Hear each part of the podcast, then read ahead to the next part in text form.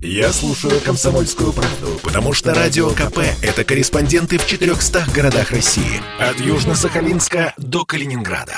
Я слушаю «Радио КП» и тебе рекомендую. Эдвард Чесноков. Отдельная тема.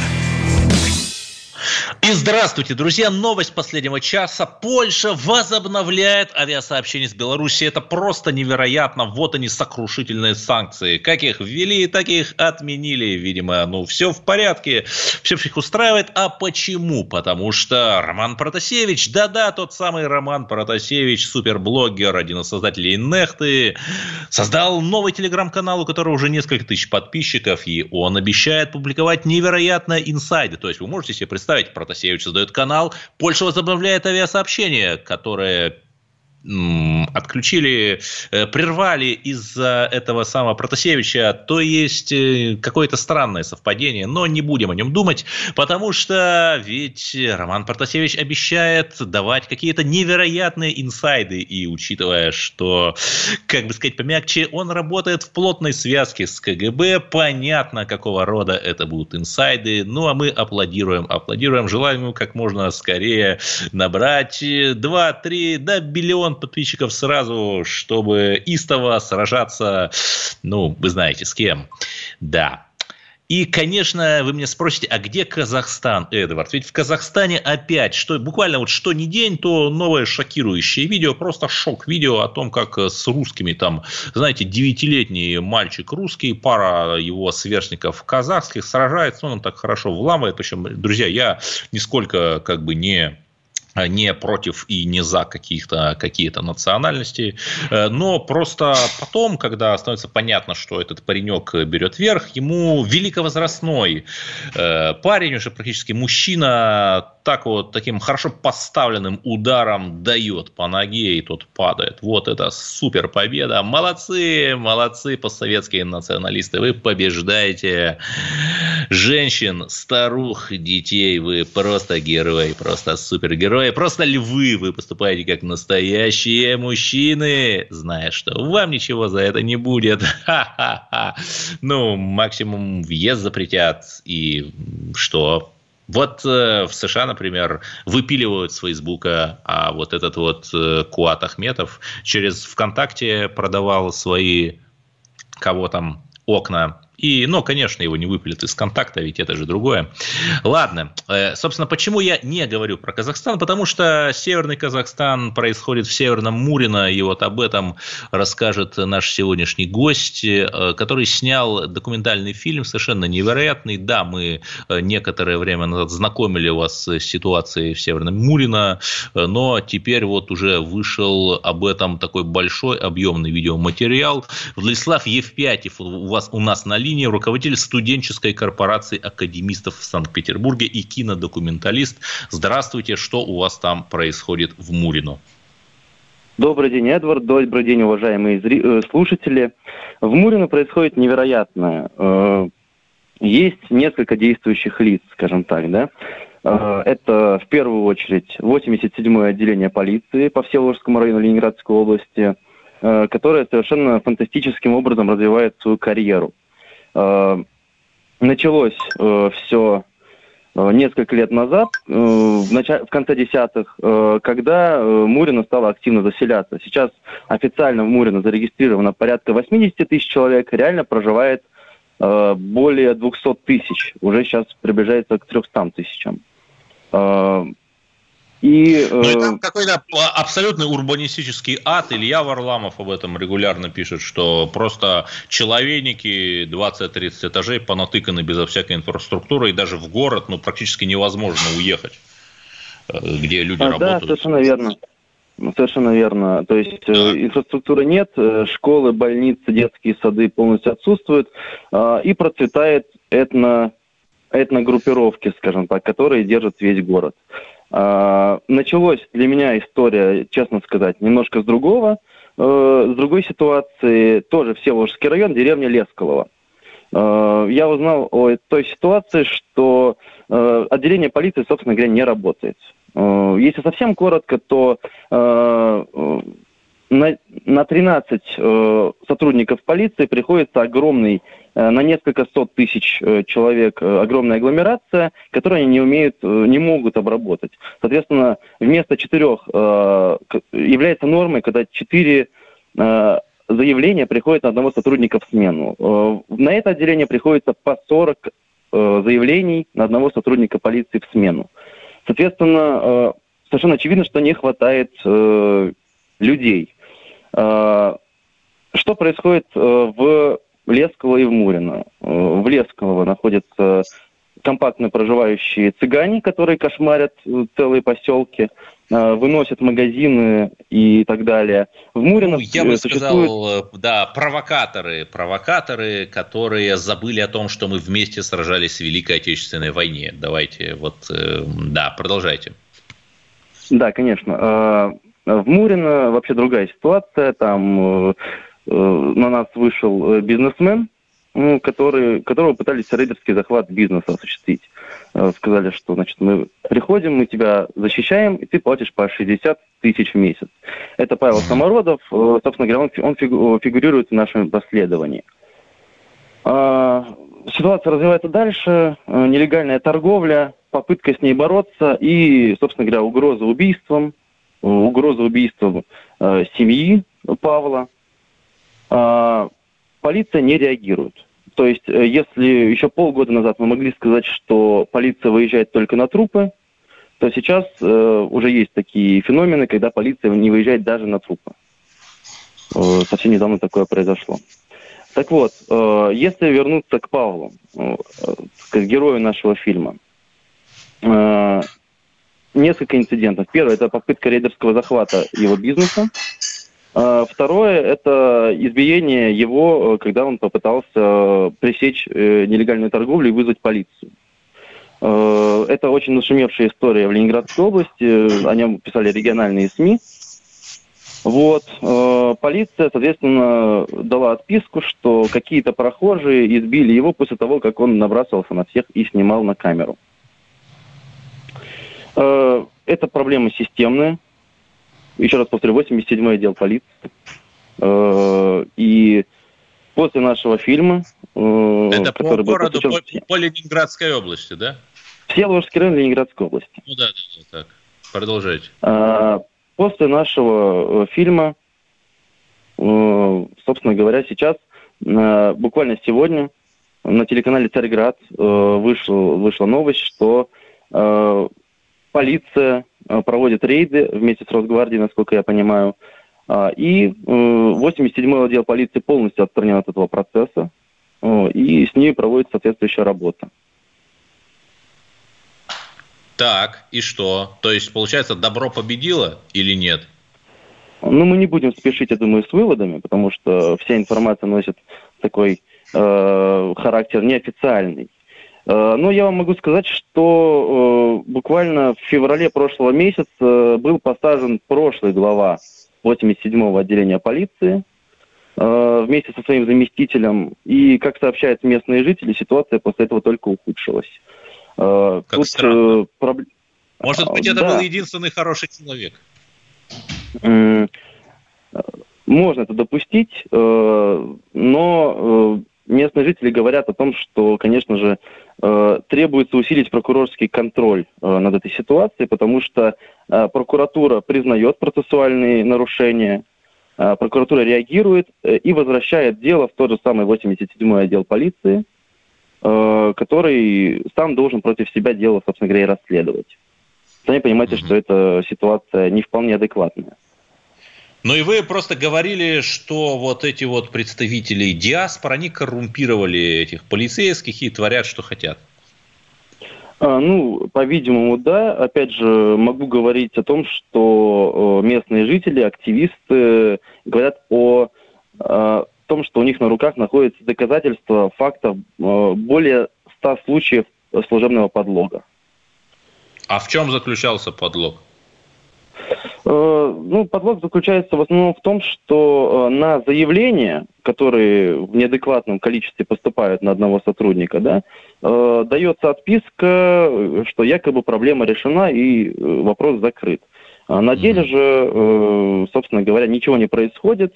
Хорошо. Могу вам, собственно говоря, привести... Ну и вы говорили, что да, что вот что уличная преступность там как-то бьет рекорды. Точки зрения полиции нет. Вот могу буквально сегодняшний пример провести. Тот самый рейд, о котором я говорил, который проводился против нелегальных мигрантов, скажем так, не установил фактов э, нелегальной торговли. Хотя она налицо, и в сегодняшнем репортаже новостном об этом на телеканале «Царьград» сказано. Это видно просто, что вот едет конвой, он ищет нелегальных мигрантов, например, на стройке, да, которая там активно ведется, а по соседству люди торгуют, и совершенно четко видно, что они, скажем так, торгуют из кузова. Да, спасибо. С нами был Владислав Евпятьев, руководитель студенческой корпорации академистов Санкт-Петербурга и кинодокументалист, снявший фильм о межнациональной жизни в поселке в Ленобласти под названием Мурино, где живет уже 200 тысяч человек на непонятных правах. Вот такая история. Надеемся, что все-таки обратят свое орлиное зрение. Те, кто должен обращать, ведь в конце концов выборы, а хотя бы к выборам нужно там дороги подлатать, подъезды подкрасить. Продолжим через пару минут, даже через одну минуту поговорим, конечно же, о Беларуси с главным анфан-терриблем русской журналистики Константином Придыбайло. Слушайте радио «Комсомольская правда» и не переключайтесь. Работа не волк. Отдохни. Послушай «Комсомольскую правду». Я слушаю радио КП. И тебе рекомендую. Эдвард Чесноков. Отдельная тема. Есть такой жанр журналистики, когда журналист берет журналистское интервью у другого журналиста. Иностранные агенты из «Медузы» очень это любят. И что, в конце концов, чем мы хуже? У нас на линии Константин Придыбайло, человек, который очень активно освещал белорусские протесты в качестве корреспондента телеканала «Арти». Взял, кстати, интервью у самого Лукашенко. И сейчас он у нас, и интервью у него беру уже я, потому что он взял интервью у Романа Протасевича. Давайте поговорим об этом. Константин, как, э, просто какие впечатления? Добрый вечер, Эдвард, да, добрый вечер, радиослушатели. Да, вот так круг замкнулся. Я взял интервью у журналиста, которого обвиняют в терроризме, теперь ты берешь меня. Ну, в общем, э, Впечатление об интервью с Романом Протасевичем и о том, что он запустил медиа. Давай вот начнем расставим. Ну, давайте вот с интервью. Самый главный вопрос. Он действительно был террористом, который воевал в Донбассе против русских. Вот этот вопрос вы поднимали в интервью с ним? Да, я, безусловно, спросил его про ситуацию, которая возникла с ЛНР и его истории этой.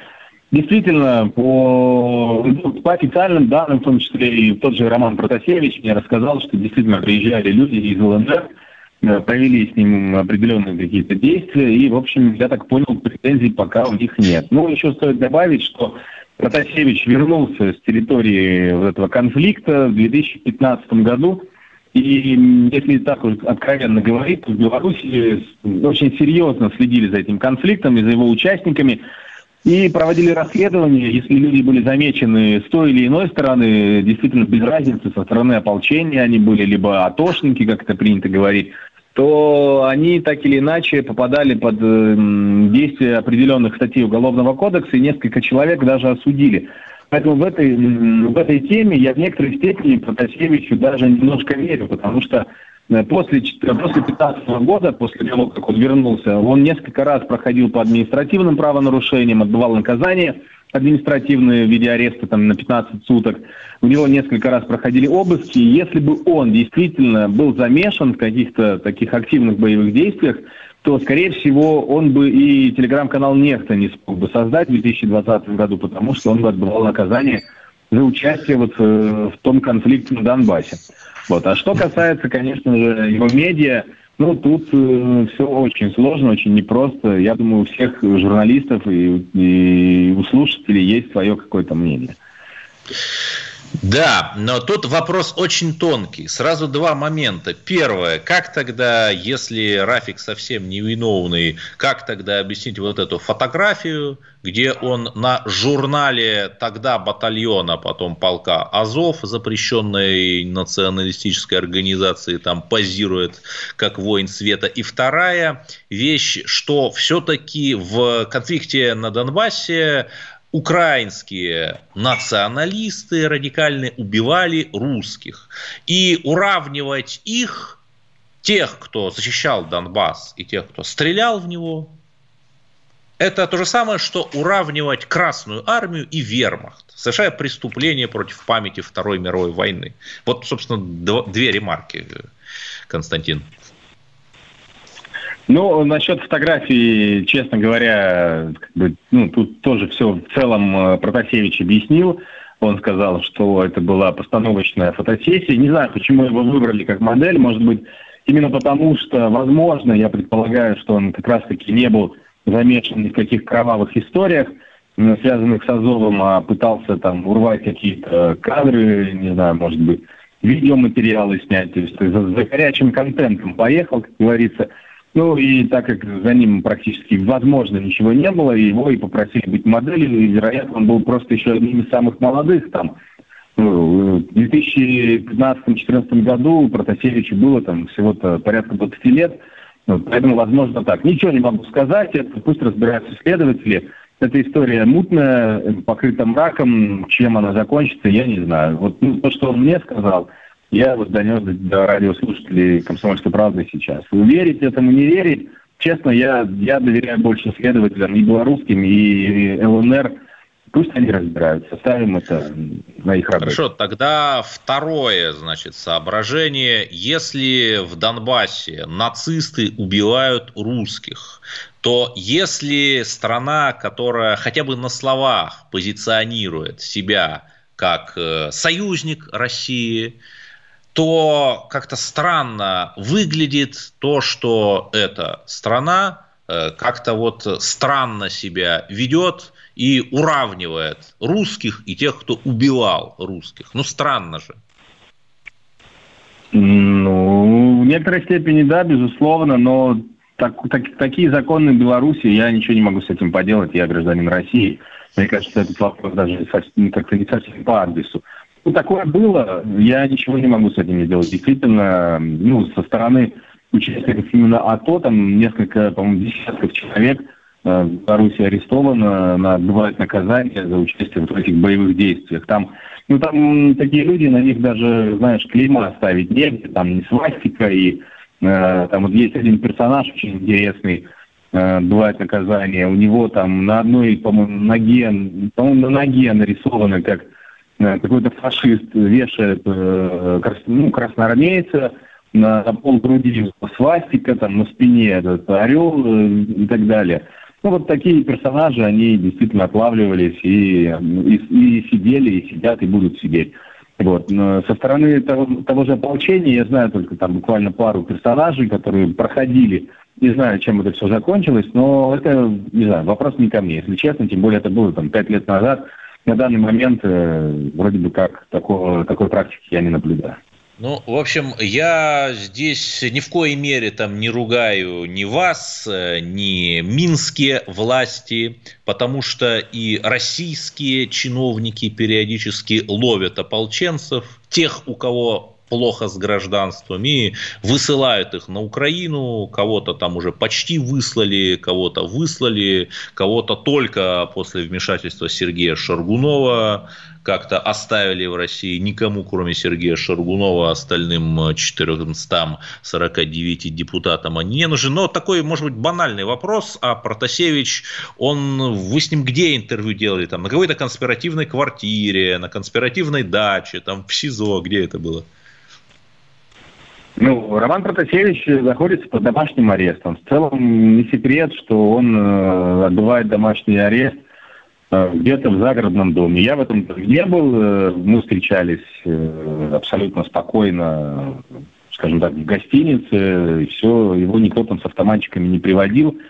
Вот, э, все спокойно было, как обычно, приехал э, человек без наручников, э, мы с ним поболтали абсолютно спокойно, сел в лифт и уехал.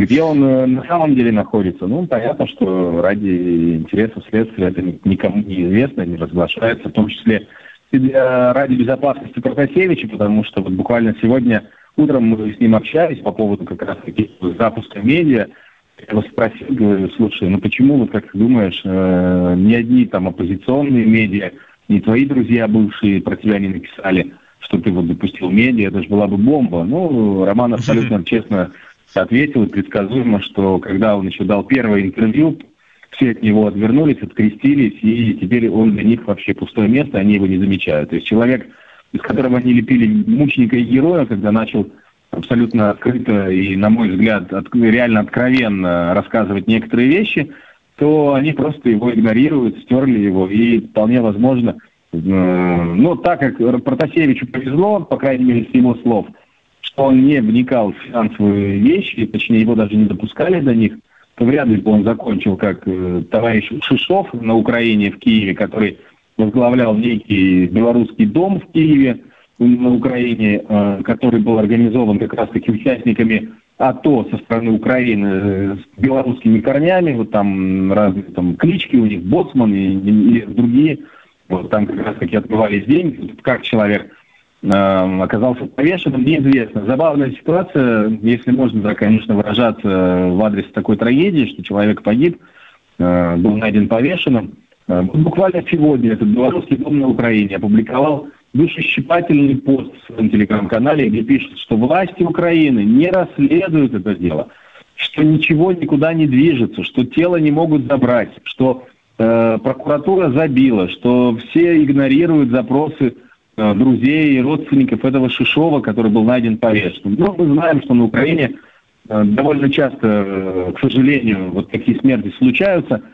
и если в них замешаны некоторые товарищи, скажем так, приближенные к национальным разным э, корпусам, Козлову и прочим, то почему-то вдруг преступников и убийц найти не могут. То же самое сейчас происходит с этим белорусом Шишовым, который э, был замешан э, в том числе в финансовых потоках и отмывании денег, на мой взгляд, этого белорусского дома на Украине. Ну, Протасевичу такая, слава богу, участь не грозит, потому что он находится под присмотром и если уж так говорить, то действительно он э, в Минске в большей безопасности, и даже когда он находился в СИЗО КГБ, он был в большей безопасности, нежели э, он был бы сейчас где-нибудь в Литве или в, в Польше.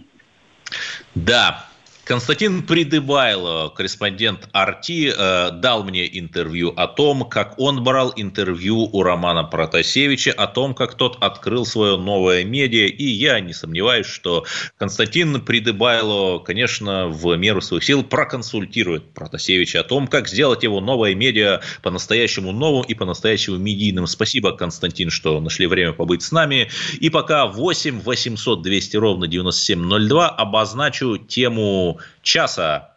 Путч.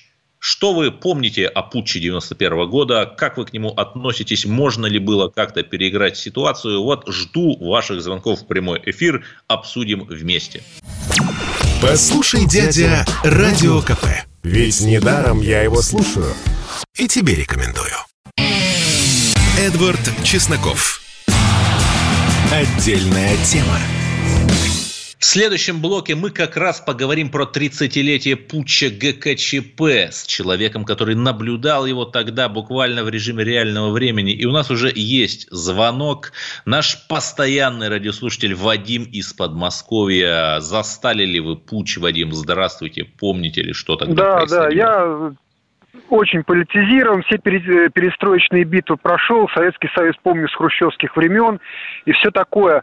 Слушайте, большего позора для нашего народа, вот этого массового какого-то забытия, психоза, какой-то массовой потери сознания вообще, я, мне сейчас трудно, хотя я тоже во всем этом участвовал, это было, знаете, как какое-то, ну, наваждение, какой-то, знаю, алкогольный синдром, что ли.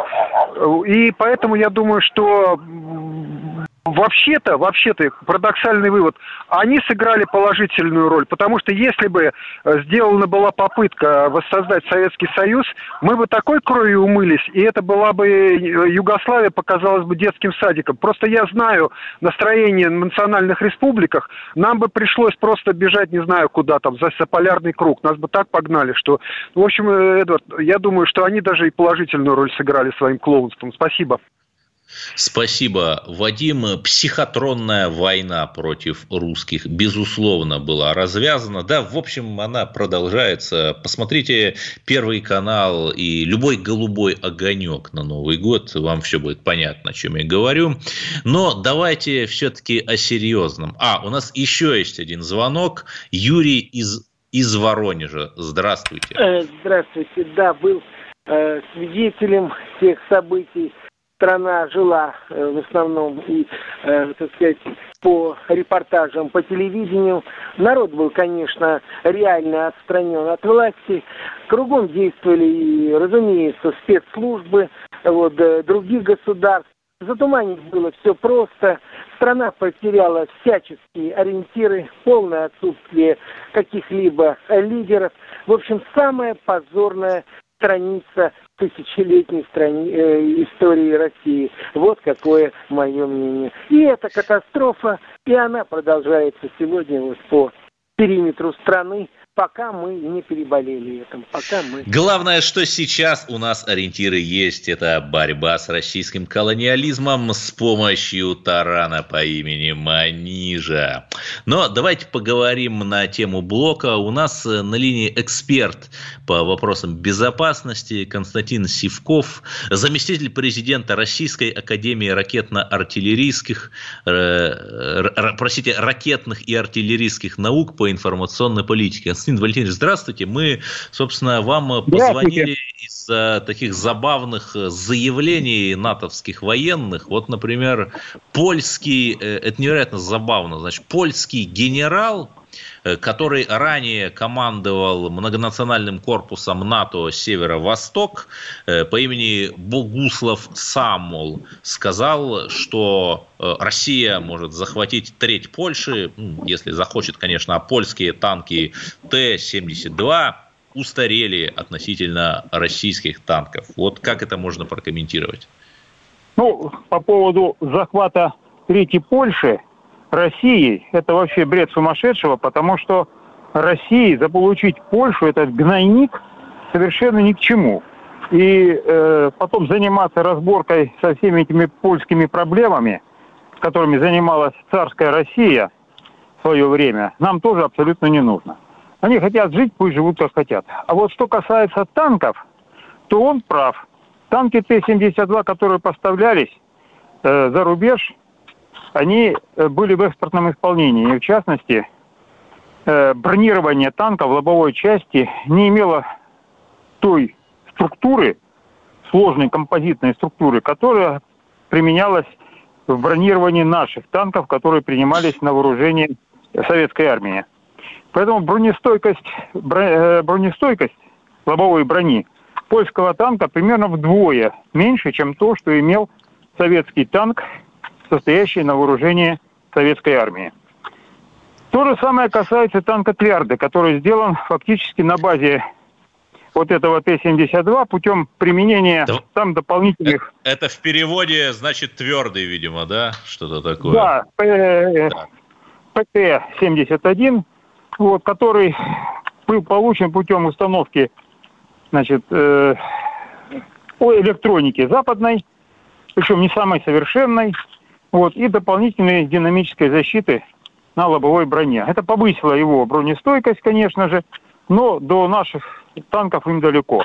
Кроме того, на наших танках, особенно если речь идет о танках Т-90А, Т-90С, Т-90СМ, последних особенно модификаций, вот там уже, во-первых, применяется новая пушка, это э, э, Д-80 2D, 2,80, 2,81, 125 миллиметровая, как на, э, на Армате. У нее бронепробиваемость примерно полтора раза выше, чем стандартные пушки, которые Да, Константин, Константин, Константин Валентинович, да, и следующий тогда вопрос к вам. И сразу видно, конечно, гениальный Юрий Андропов 40 лет назад. Он предвидел, что эти танки могут повернуть против нас и отправил туда танки со ослабленной лобовой броней. А вы, паникеры такие, не верите в хитрый план. Но еще это один не план. такой... Еще, это неправда. Извините, я могу сказать, это да. совершенно вы неправильные да, да. выводы делали. Причем здесь Андропов?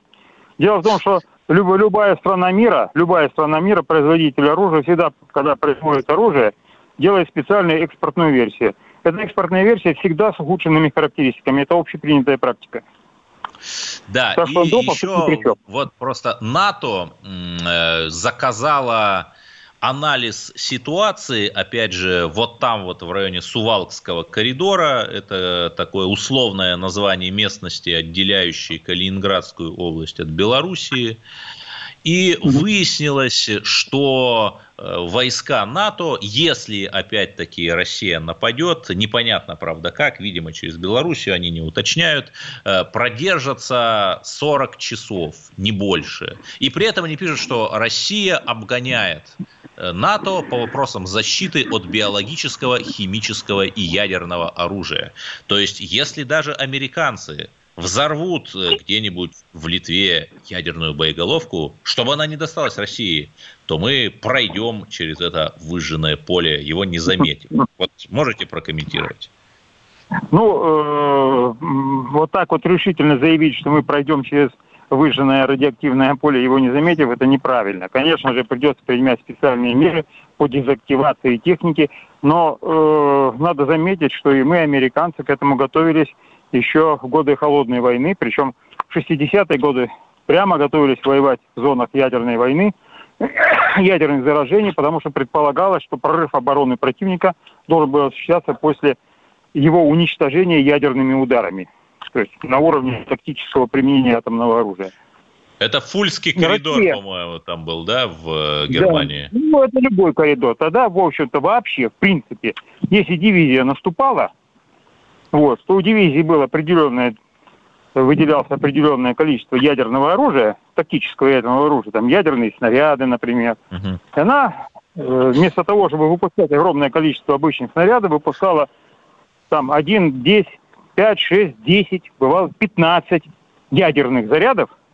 Они сносили оборону, и потом вот по этому выжженному полю танки специально подготовленные, пехота на бронетранспортерах, боевых машинах пехоты шла в атаку. То первая машина, боевая машина пехоты, БМП-1, она была и создана именно для того, чтобы преодолевать вот эти вот зоны ядерного заражения.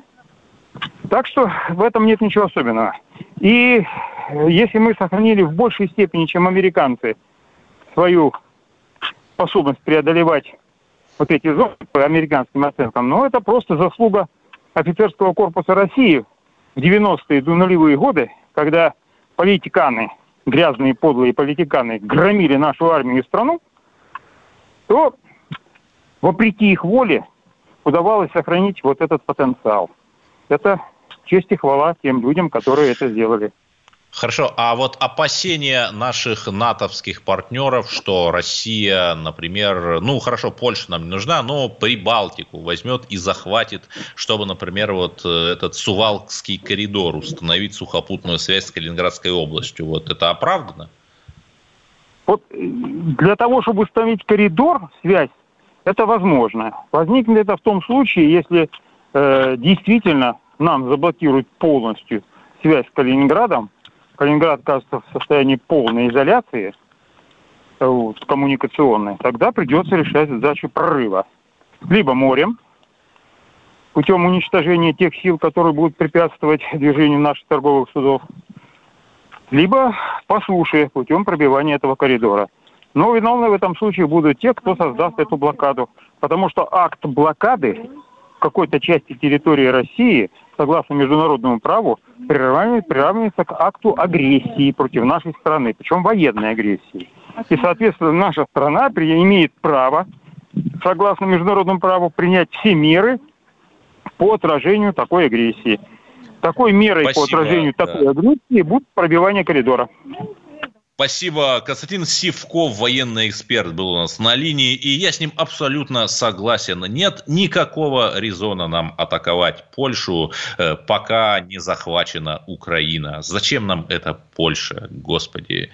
В следующем блоке, дорогие друзья, мы поговорим с нашим постоянным гостем, русским патриотом Сергеем Сигачевым про путь, который он наблюдал в режиме реального времени, поэтому не переключайтесь. Чтобы не было мучительно больно за бесцельно прожитые годы, слушай «Комсомольскую правду». Я слушаю Радио КП и тебе рекомендую. Эдвард Чесноков. Отдельная тема. Давайте, наконец, поговорим о путче. И поможет нам в этом Сергей Сигачев, блогер, патриот России. И он наблюдал всю эту катавасию 30 лет назад, ровно 30 лет назад, воочию, но при этом находился на Камчатке. Вот, Сергей Иванович, расскажите, пожалуйста, что все-таки происходило, что это был за путь? Вот, ну, мое поколение уже там, может знать там, по Википедии только. Э, добрый день всем. Э, я думаю так, что это была реакция уже на предельные события, которые страну подводили к пропасти. Но если вспомнить, что на 20 августа было тогда назначено подписание нового союзного договора, который был уже разослан всем главам республик, министрам, и там, э, в общем-то, Советский Союз по нему превращался в такую рыхлую конфедерацию. А, причем э, возникла еще и новая опасность. Поскольку с Горбачевым конфликтовали руководители союзных республик, то он решил подтянуть к подписанию еще и автономные республики. Вот. А это что значит? Значит, что они сравниваются по статусу с союзными, и это уже, собственно говоря, косвенная опасность развала самих союзных республик, но в частности РСФСР. То да, есть, больше это... всего-то их в России как раз и было. Том-то и дело. То есть, э, например, э, Татария, Якутия, Кавказские республики подписывали бы договор, ну, так же, как Латвия, там, э, или, ну, Латвия не, не, не подписывала. Ну, а, Украина например, там, да. Казахстан, Украина, Таджикистан. И да. таким образом РС, РСФСР просто бы тоже уже Э, распадалась постепенно. Вот. А может и не постепенно. То есть вот э, очень непродуманный такой проект, и он побудил те силы, которые считали, что могут спасти Советский Союз, э, к тому, чтобы уже насильственно прервать вот эту вот э, цепь событий. Вот. Но я как бы считаю такая последняя попытка, хотя морально-то я их мотивы понимаю, вот. Но технически, безусловно, попытка совершенно провальная. И, конечно, исполнители на местах ее, в общем, наполовину... Хорошо, а вот в тогдашних медиа как это изображалось?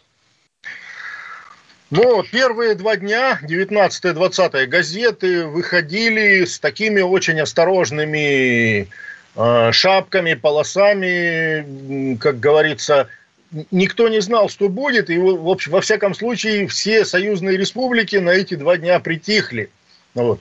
Это только когда э, Ельцин уже, скажем так, стал побеждать в результате своего, своих действий, тогда все э, значит, вдруг открылись и начали себе приписывать, вот мы с этой хунтой тоже а, да, это мы несли то самое бревно на субботнике с Лениным. Хорошо, но тогда главным медиа был все-таки телевизор. Вот этот вот сумасшедший позднесоветский телевизор с Кашпировским чумаком. Вот вы видели это «Лебединое озеро», которое тогда показали?